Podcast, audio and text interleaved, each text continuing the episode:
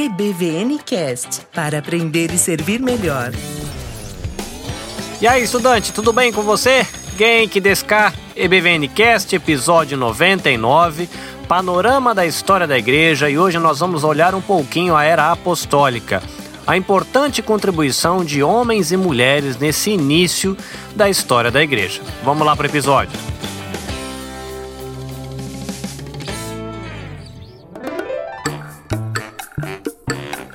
Estudante, começando com os nossos recados de secretaria, eu quero lembrar você de que o nosso blog bvncast.com está bonitinho funcionando e agora ficando um pouquinho mais organizado. Estou dedicando um pouquinho mais de tempo para o blog e ele está ficando mais bonitinho. Você vai também vai poder encontrar lá no Facebook bvncast.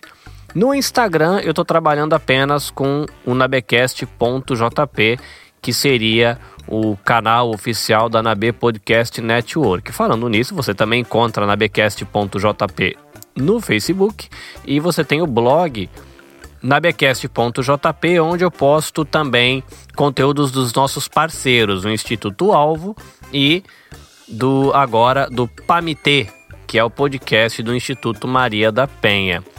E por falar em parceiros, eu quero lembrar você de que o Instituto Alvo está programando treinamento de liderança aqui para o Japão, apesar de quem está no Brasil também, quem está nos Estados Unidos pode participar, mas ele está sendo agendado num horário confortável para a gente aqui no Japão.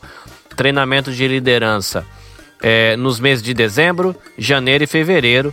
Então dá uma corridinha lá no nosso blog, ebvncast.com ou corre na página do EBVNcast e verifica lá, tem os links para você fazer a inscrição, participar, aquele precinho camarada, onde você recebe também material de apoio, vai ter contato, aquele zap zap maneiro para você trocar uma dúvida e tudo vai ser muito lindo. Lembrando você de que o EBVNcast ele não acontece sozinho, não nasce do nada, ele é um podcast colaborativo, né? Então eu faço a parte mais técnica, gravação, captura, edição, mas temos os nossos colaboradores. Né? A gente tem a Haruka, que é nutricionista, vive aqui no Japão. Você também pode procurar um trabalho que ela faz com uma outra nutricionista lá no Brasil, procurando por Nutrição Vivida no Instagram. Nós temos também a participação da doutora Jéssica, ela é uma psicóloga, né? exerce a sua profissão lá no Brasil. Temos o Igor, ele é o nosso professor de inglês e também missionário. Ele está lá no Nepal fazendo um trabalho muito legal com uma galera que trabalha no ministério, numa ONG chamada Meninas dos Olhos de Deus. É uma ONG que trabalha com a garotada lá que está em situação de vulnerabilidade, também resgate de meninas da prostituição na Índia. Então é um pessoal que tem um trabalho muito bonito lá, abençoando a juventude lá e tem sido muito legal. E eu quero deixar aqui meu agradecimento né, a toda essa galera que tem participado, o Rogério, que é meu amigão de caminhada e tem participado também, o Matheus, que vai ter o seu, o seu quadro Seixo ia estar emancipado e a gente tem muitas aventuras por aí. Mas vamos, chega de blá blá blá, bastante aviso dado, agradecimentos também. Mas agora é hora de irmos para a aula. EBVN Cast para aprender e servir melhor. Vamos lá. Se você está chegando agora no nosso podcast, é, a gente usa como guia de estudos do nosso bate, dos nossos bate-papos aqui nos episódios a série Curso Vida Nova de Teologia Básica da editora Vida Nova. E para esse módulo que a gente está fazendo, para essa série sobre história da igreja, o panorama da história da igreja, a gente está usando até o que chama, né? Panorama da história da igreja do curso Vida Nova de Teologia ele é uma introdução ao tema. E na verdade, se você quiser se aprofundar bastante, a dica seria você comprar é, um livro do Justo Gonzalez, História Ilustrada do Cristianismo. E tem outros, um montão de livros, tem cursos que são muito legais nessa área. O pessoal lá da Convergência, a Carol Basso, tem um curso muito legal. Eu estou inscrito lá no curso com ela também, para poder ir me atualizando. Mas o que a gente vai fazer aqui é uma pinceladinha, tá? Então são alguns aspectos. A proposta para hoje é chamar a sua atenção para o fato de que na era apostólica, naqueles primeiros anos da vida da igreja, não foram só homens que foram importantes, mas a gente tem algumas mulheres que são importantes. Então eu não vou gastar muito tempo desenvolvendo a vida dos personagens masculinos, é, porque eles são mais conhecidos, como a gente vai falar, por exemplo, de Pedro, a gente vai falar de João, a gente vai falar de Paulo. Você consegue muito material sobre a vida deles em Bíblias de estudo, tem até os próprios livros bíblicos que ajudam a gente a ter um panorama legal da vida deles. Então eu vou citar algumas coisas da vida deles.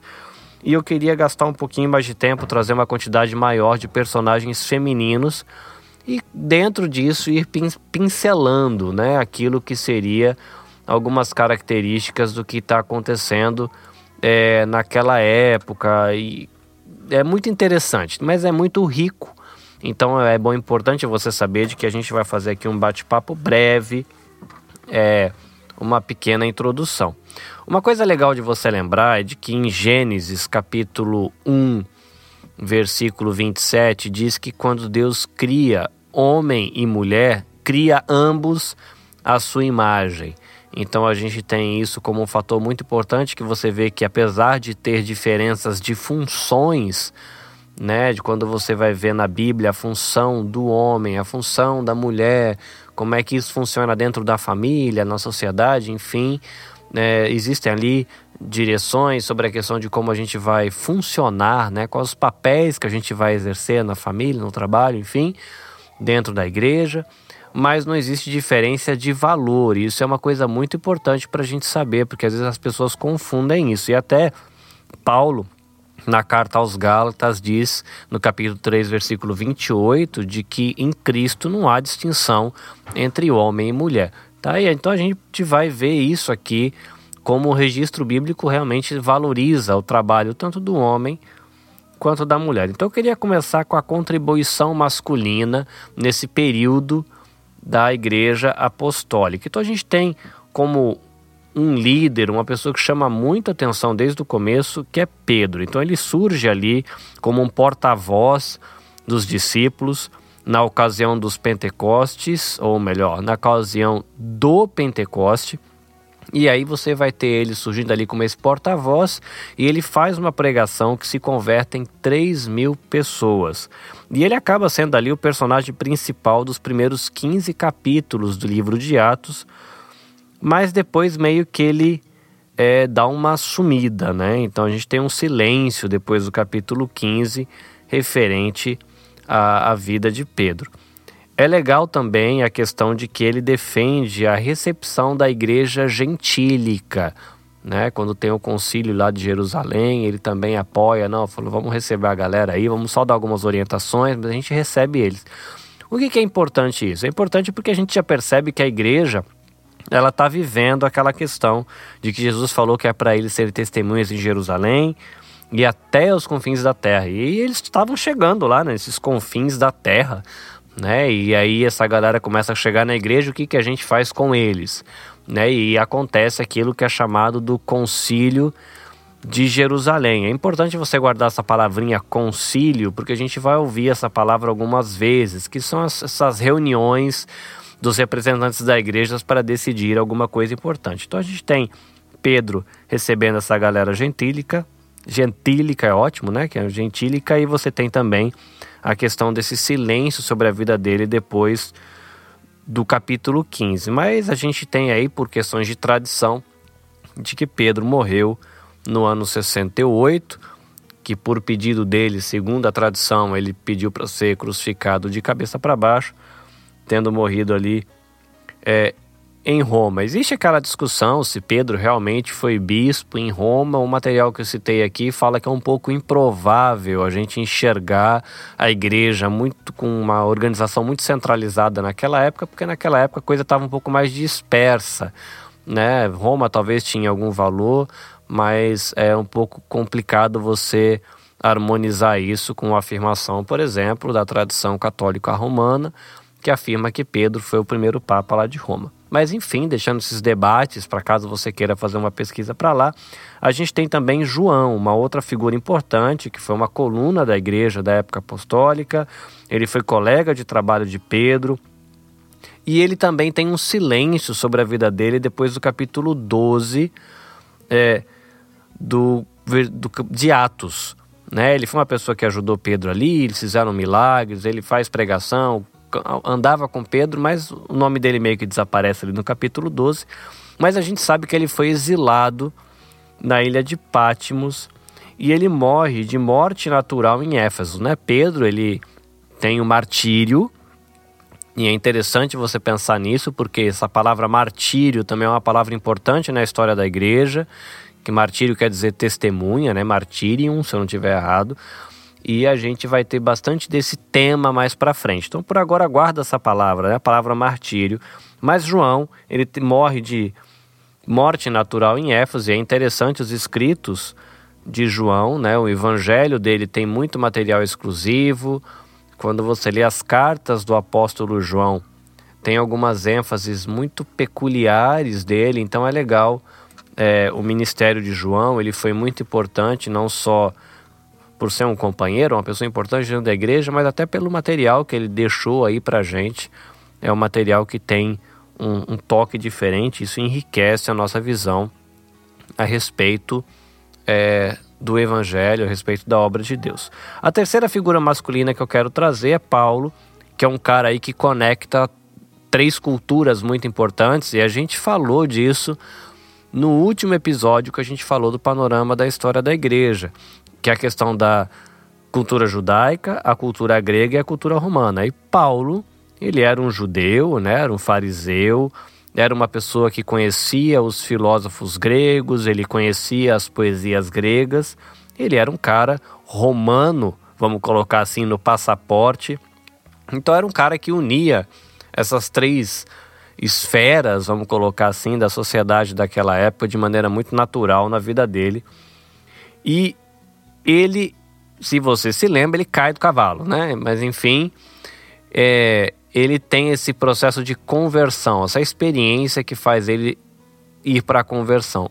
O interessante disso que Paulo, quando ele passa por essa experiência que leva ele à conversão, ele está indo atrás de cristãos. Então a gente tem aqui a questão da perseguição. Paulo, ele era um representante da perseguição que os judeus aplicavam contra os cristãos. E você tem Pedro, que ele morre martirizado, mas não martirizado pelos judeus, martirizado pelos romanos. Então você vai ter no começo do cristianismo, né, uma outra característica dessa época da história da igreja, uma resistência que era oferecida é, num primeiro momento pelos judeus e a perseguição que os judeus faziam aos cristãos, e depois você vai ter uma outra fase onde o próprio Império Romano vai estar tá perseguindo os cristãos. Paulo, da época da conversão dele até a primeira viagem missionária, demorou aí aproximadamente uns 13 anos. E existia uma certa tensão depois que ele começa a fazer as viagens missionárias entre uma galera que é conhecida como movimento judaizante e aquilo que Paulo pregava, que era o evangelho da graça. Então, quando a gente lê né, a história da igreja, que está ainda dentro do registro bíblico, você vê que sempre tem um pouco de confusão ali nas cartas, tem confusão ali no livro de Atos, por conta desses atritos que tinha entre Paulo e a maneira como ele expunha o evangelho, enfatizando a graça de Deus, e os caras do movimento judaizante que não achavam isso muito legal. A gente sabe de que Paulo, por conta de mentiras levantadas até por essa galera do movimento judaizante, ele acaba sendo preso pelo império e tem todo aquele processo de julgamento. Ele pede por ser julgado por um, por outro, vai subindo escalão. E isso é possível porque ele não é só judeu, mas ele também é um cara romano, ele tem cidadania romana, então ele pode apelar para os juízes e vai subindo na escala e ele é julgado finalmente lá em Roma. Um material de apoio diz que é possível de que ele tenha sido libertado e alguns sugerem que ele tenha chegado inclusive até a Espanha durante esse período que a gente não tem muito claro do que aconteceu na vida dele. E ele foi decapitado pelo Império também no ano de 68, que é o ano aí de um cara que tem um papel importante na história da igreja, mas pelo lado negativo, que é um figurinha chamado Nero, que ele foi uma pessoa que perseguiu a igreja também, tem um outro nome também aí que é Domiciano. que são imperadores que tiveram um papel importante na, na questão da perseguição aos cristãos. E esses três caras, Pedro, João e Paulo, eles foram muito importantes para a vida da igreja nesses primeiros dias, né? nesse primeiro período que é conhecido como a época, ou melhor, como a era apostólica. Eu quero seguir com você aqui, dando uma olhadinha em mulheres e vendo a importância delas dentro dessa história da igreja, vendo como elas foram importantes, foram bem recebidas, bem aceitas ali, né? Apesar de às vezes é, o evangelho, né, o movimento cristão ser acusado de ser um movimento de repressão, um movimento que quando a gente fala dessa questão de o tema, por exemplo, como submissão da mulher, a liderança do homem, ou quando a gente fala de que tem uma estrutura familiar que foi sugerida por Deus, as pessoas é, veem com maus olhos, mas é interessante ver aqui como a história é, da hebra apostólica, né, do registro bíblico, traz um retrato interessante da importância e do papel que as mulheres tiveram.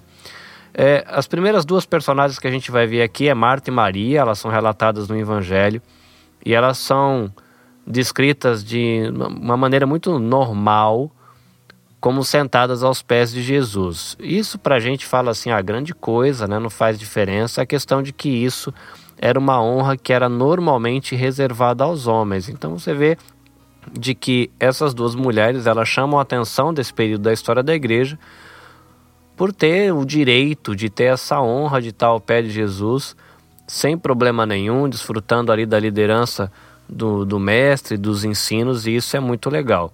A gente tem em Atos também uma mulher chamada Dorcas, e ela é chamada de discípula. E a sua morte ela acaba causando grande agitação lá na cidade onde ela morava, e Pedro é chamado e ele vai, ora, e Deus a ressuscita. E normalmente a gente foca muito no fato de que Pedro foi lá e foi usado como instrumento para o milagre da ressurreição. Mas o curioso é de que ele foi usado como um instrumento para ressuscitar Dorcas, porque ela era importante para a cidade a ponto da Bíblia registrar de que Deus se deu o trabalho de levar o apóstolo Pedro, que era um cara bem importante na igreja, e de trazer de volta essa mulher à vida, essa discípula de volta à vida, para que ela continuasse o ministério dela. Então, é, a gente às vezes passa nessa história focando apenas é, o que Pedro fez é, em relação a ela, mas a gente às vezes não, não dá muita atenção ao fato de que ela foi ressuscitada, de que Deus optou por trazer ela de volta à vida para ela continuar o ministério dela. A gente tem Maria, e tem várias Marias na Bíblia, mas seria a Maria de Jerusalém, que é a mãe de João Marcos.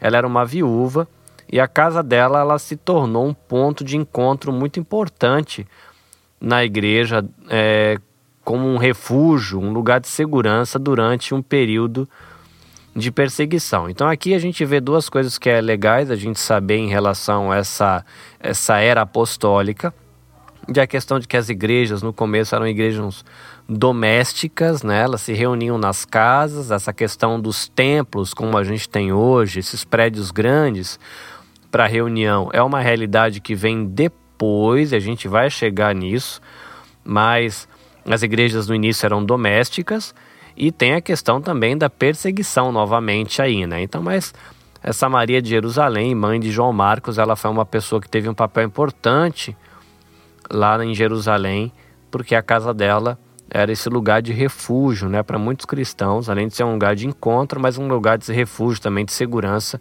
Nessa época de perseguição, as pessoas iam ali para serem recebidos, receberem ensino, isso era muito legal.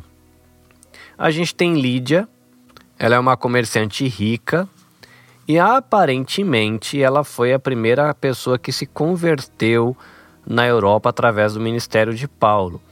E ela foi importante ali porque ela recebeu Paulo e Silas, né? No, mais uma vez, a gente foca no ministério de Paulo e Silas, mas a gente não pode deixar passar de que o que eles conseguiram fazer fizeram também com o apoio de Lídia, essa comerciante rica que recebeu eles. E aí receber isso tem a ver com hospedagem, alimentação, cuidado. Isso foi muito importante. A gente tem Priscila, ou também conhecida como Prisca, pelo que eu tenho aqui no meu material de consulta. E A Priscila e o marido dela, o Áquila, eles se tornaram amigos íntimos de Paulo e eles chamaram Apolo, né, um cara que era muito influente, um tipo um professor, um pregador da época lá da região deles. Eles expuseram o caminho de Deus. É interessante nisso de que tanto Priscila quanto Áquila, que era o seu esposo, eram pessoas que estavam ali muito bem informadas a respeito do conteúdo do evangelho. Então, eles tinham condição de instruir alguém para depois serem. É, depois, depois ele se tornar um pregador, né? Então é legal de que ela conhecia bem a verdade bíblica e ela podia explicar é isso. E pela tradição, a tradição diz que Priscila ela foi martirizada também na cidade de Roma. A gente tem uma outra personagem que seria Febe, e ela foi portadora da carta de Paulo aos crentes de Roma, né? Uma pessoa importante. A carta de Romanos é uma carta muito importante dentro do Novo Testamento para a gente entender um montão de coisa. E ela foi entregue porque Febe fez essa viagem carregando essa carta. E é legal porque Paulo orienta a igreja a receber ela no Senhor como convém aos santos receber alguém, né? E também para que eles ajudassem essa mulher, essa Febe, né, que é aquele que Paulo se refere a ela como a sua protetora, é, para ajudar ela no que ela precisasse. Alguns sugerem de que ela foi diaconisa, mas não é todos na igreja, né, os, os pesquisadores, os estudiosos que concordam com isso. Mas ela tinha um papel importante, Paulo se referia a ela honrando o ministério dela e a ajuda dela. E fica aí, né, um material, uma, uma sugestão de pesquisa, caso você queira saber mais, saber o tipo de discussão que se tem a respeito dessa nossa irmã em Cristo, a Febe. Você também tem as filhas de Filipe, o evangelista. Né? Esse Filipe, o evangelista, ele tinha quatro filhas que profetizavam. Quando a gente olha 1 Coríntios capítulo 11, versículo 5, diz que toda mulher que ora ou profetiza com a cabeça descoberta, ela desonra a sua cabeça. Normalmente a gente lembra de Paulo como aquele cara que falou que as mulheres têm que ficar em silêncio no culto e não dá muita atenção. Eu mesmo nunca tinha dado muita atenção para esse texto que fala que toda mulher que ora e profetiza, ela desonra. Ou seja, as filhas de Filipe, o evangelista, elas são citadas na Bíblia como mulheres que profetizavam, mas elas não eram exceção. Existiam outras mulheres que oravam e profetizavam, e até por isso que Paulo cita: falou, olha, se você vai orar e profetizar com a cabeça descoberta, você traz desonra.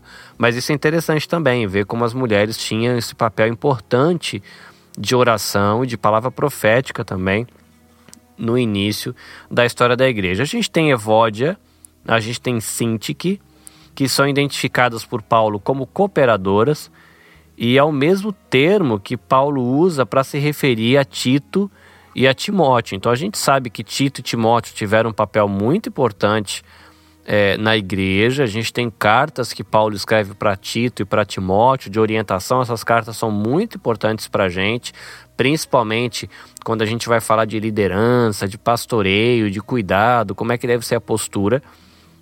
E o título que Paulo usa para falar desses dois, usa também para falar de Evódia e Sinti, que você vê que tem essa questão de honra e de valor para tanto para com o homem, tanto para a mulher. A gente tem Andrônio, ou melhor, Andrônico e Júnias, ou Júnia, provavelmente homem e mulher, e Paulo classifica esses dois como notáveis entre os apóstolos, tá? Então, Andrônico e Júnias eu, se eu tiver, não tiver me confundindo, existe uma discussão se esse Júnias é um nome masculino ou um nome feminino. E é até por isso que acho que nosso material de consulta aqui ele sugere que provavelmente homem e mulher, né, Andrônico e Júnias, e não afirmar. Mas é um outro tema aí que se você quiser é, pesquisar, é legal a discussão de se Júnias era homem ou mulher, sim ou não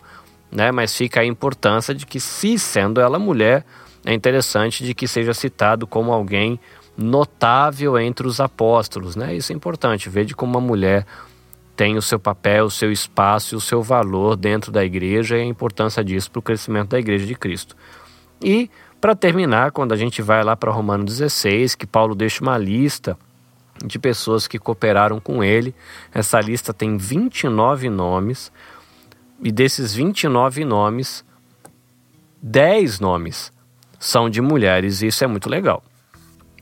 Para concluir o nosso raciocínio, as mulheres elas desempenharam um papel que o nosso material de estudo chama de papel decisivo nesses primórdios da história do cristianismo.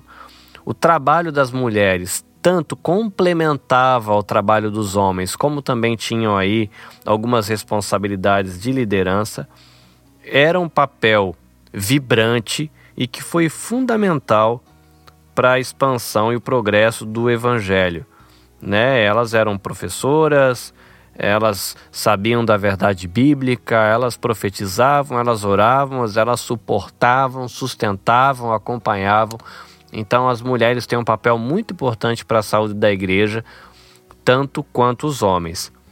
Bom, Pedro, Paulo e João, eles morrem, e aí a liderança passa por uma nova geração, alguém que é conhecido como os pais apostólicos, né? Você tem João aí, por exemplo, deixando como discípulos Policarpo, Papias, Inácio, nomes que a gente vai ver a partir da próxima etapa. O nosso bate-papo sobre a história da igreja de hoje fica por aqui, então eu quero convidar você a pegar o seu biscoito, passar o seu cafezinho enquanto a gente passa o microfone para as nossas profissionais de saúde, Haruka e doutora Jéssica. Hora do cafezinho. Não te esquece da fruta.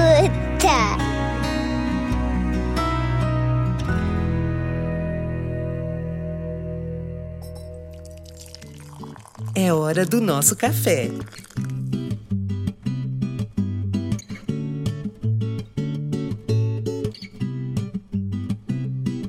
Olá, gente, tudo bem com vocês? Vamos para mais outra dica nutricional do dia. Bom, hoje eu vou falar sobre alimentos que causam é, depressão, ansiedade, apreensão e mau humor para algumas pessoas. Quem sabe você está nesse grupo e você não sabe. É, eu tive um caso há alguns anos atrás de uma paciente que estava em depressão muito grave. Era uma criança e os pais não sabiam mais o que fazer.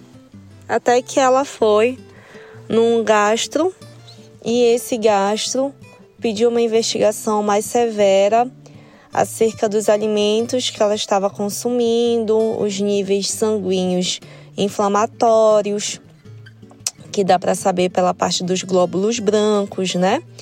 E foi visto que ela tinha um quadro de intolerância ao glúten. E a partir desse momento que ela começou a cortar tudo que tinha glúten e até mesmo os traços de glúten, que em muitos alimentos que não são feitos com trigo, mas se no rótulo estão escrito contém traços de glúten, também deve ser tirado para quem tem intolerância ou alergia. Foi nesse momento que ela começou a reduzir assim consideravelmente o quadro de depressão dela. Ela se transformou em uma outra pessoa. E a gente pensa que muitas vezes a depressão está relacionada apenas com um quadro de distúrbio genético, hormonal e tudo mais.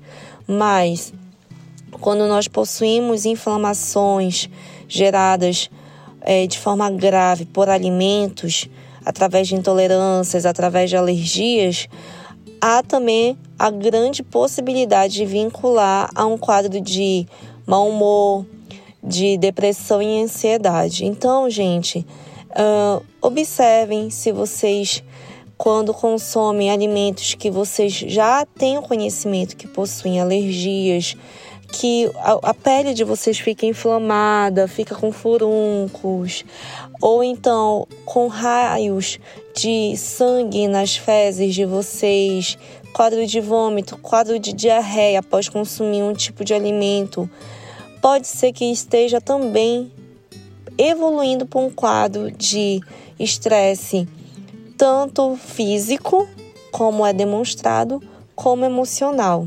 Então é essa minha dica para vocês.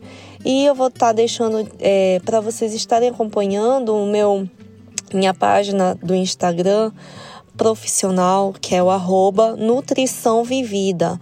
É tudo junto, em letra minúscula, sem o tio e sem o cedilha do C, então fica Nutrical Vivida.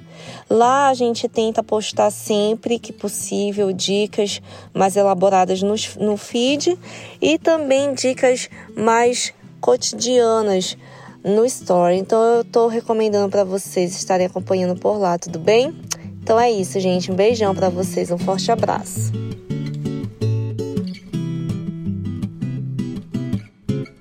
EBVNcast para aprender e servir melhor.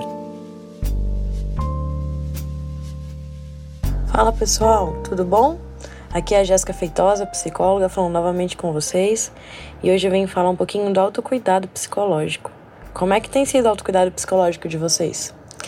Bom, na nossa rotina diária, a gente tem o costume de é, acabar colocando situações, problemas, formas de ver e encarar desafios que acabam por desenvolver ansiedade na gente. Vocês sabiam disso? Hoje em dia tem tido um boom de transtorno de ansiedade, transtorno de pânico na, no mundo mesmo, por questões da gente acabar é, diariamente criando mecanismos que nos acabam bloqueando e não desenvolvendo é, mecanismos para no, nos ajudar e auxiliar a lidar com isso, né? É, hoje em dia as redes sociais, celulares, a rotina longa de trabalho e todo esse esse cuidado e essa essa forma que a gente tem de estar tá, é, vivendo 32 horas num dia de 24 horas acaba por realmente gerar estafa, gerar burnout, que é uma síndrome também de estresse excessivo na gente, que desenvolve outras outras situações, outros sintomas, mas eu venho convidar hoje aqui vocês a estarem realmente é olhando para a rotina de vocês, olhando é, para o que vocês têm feito. Com, quando vocês estão em casa, depois que vocês voltam do trabalho, vocês voltam da escola, da faculdade, o que vocês têm, fei vocês têm é, feito na, na rotina de casa de vocês? É, além dos afazeres domésticos, a, a, gente precisa organizar. Sabe que muitas vezes é, a gente tem só uma hora em casa antes de poder dormir mas como é que tem sido? Vocês têm conseguido tirar um tempinho para vocês relaxarem, tirar um tempinho para vocês é, realmente fazer algo que vocês gostam, falar com pessoas que vocês gostam. Eu lembro que eu cheguei a falar isso no nosso primeiro encontro, né? E eu queria realmente estar convidando vocês a, a pensarem como é que vocês têm feito. Vocês mudaram depois daquele primeiro encontro, primeira vez que a gente chegou a falar sobre esses esses adoecimentos emocionais que a sociedade tem gerando e a gente tem alimentado com a nossa rotina, como é que tem sido para vocês? Bom, pessoal, eu vim aqui realmente estar tá convidando vocês para estar tá tendo esse cuidado, tá bom? Prestem atenção, é, realmente é, tenham um hábito saudável, assim como vocês precisam se alimentar bem, precisam ter uma boa noite de sono, vocês precisam também cuidar da mente de vocês, do lado emocional de vocês precisam realmente tirar um dia na semana para fazer algo que vocês gostam, pelo menos, tá? Então, realmente não deixem é, que a sobrecarga, as responsabilidades, que a gente sabe que a gente tem que cumprir sim, mas não deixem isso tá realmente é, tomando conta e guiando a vida de vocês, né? Lembrem que é a gente que controla o nosso dia, não o nosso dia que tem que controlar uh, as nossas horas, tá bom? Se organizem, é, tentem realmente estar. Tá colocando no, num planner, sabe? Tem planner, é tipo uma agenda onde vocês colocam é, desde o primeiro, desde o café da manhã, a primeira atividade que vocês forem fazer, até a última. E isso vocês podem fazer durante a semana, né? Então, realmente, estejam, estejam prestando atenção, estejam cuidando. E realmente, gente, a saúde emocional é algo fundamental no nosso dia a dia e na nossa vida. Então, realmente, não deixem vocês se sobrecarregarem, virem adoecer para estarem olhando com carinho e com cuidado para ela, ok? É isso aí, pessoal. Um grande abraço. Até a próxima.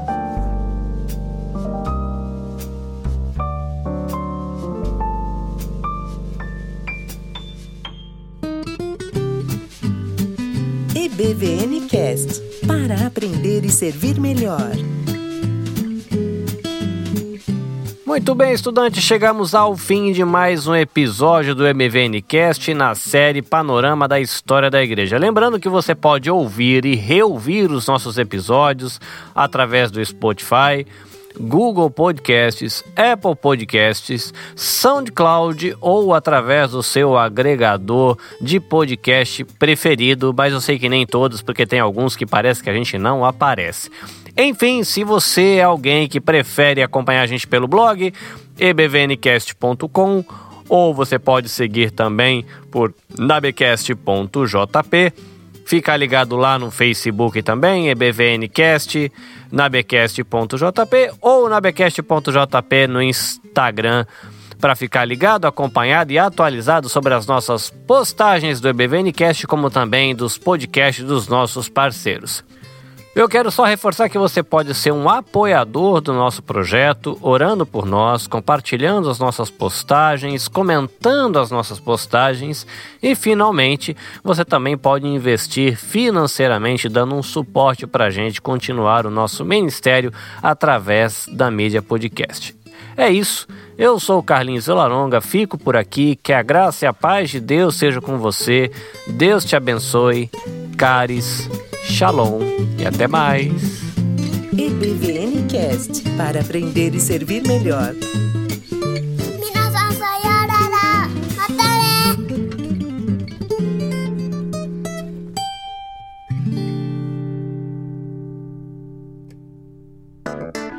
Este podcast é uma produção da NAB Podcast Network. Para saber mais, acesse nabcast.jp ou busque nas redes sociais nabcast.jp no Facebook ou Instagram.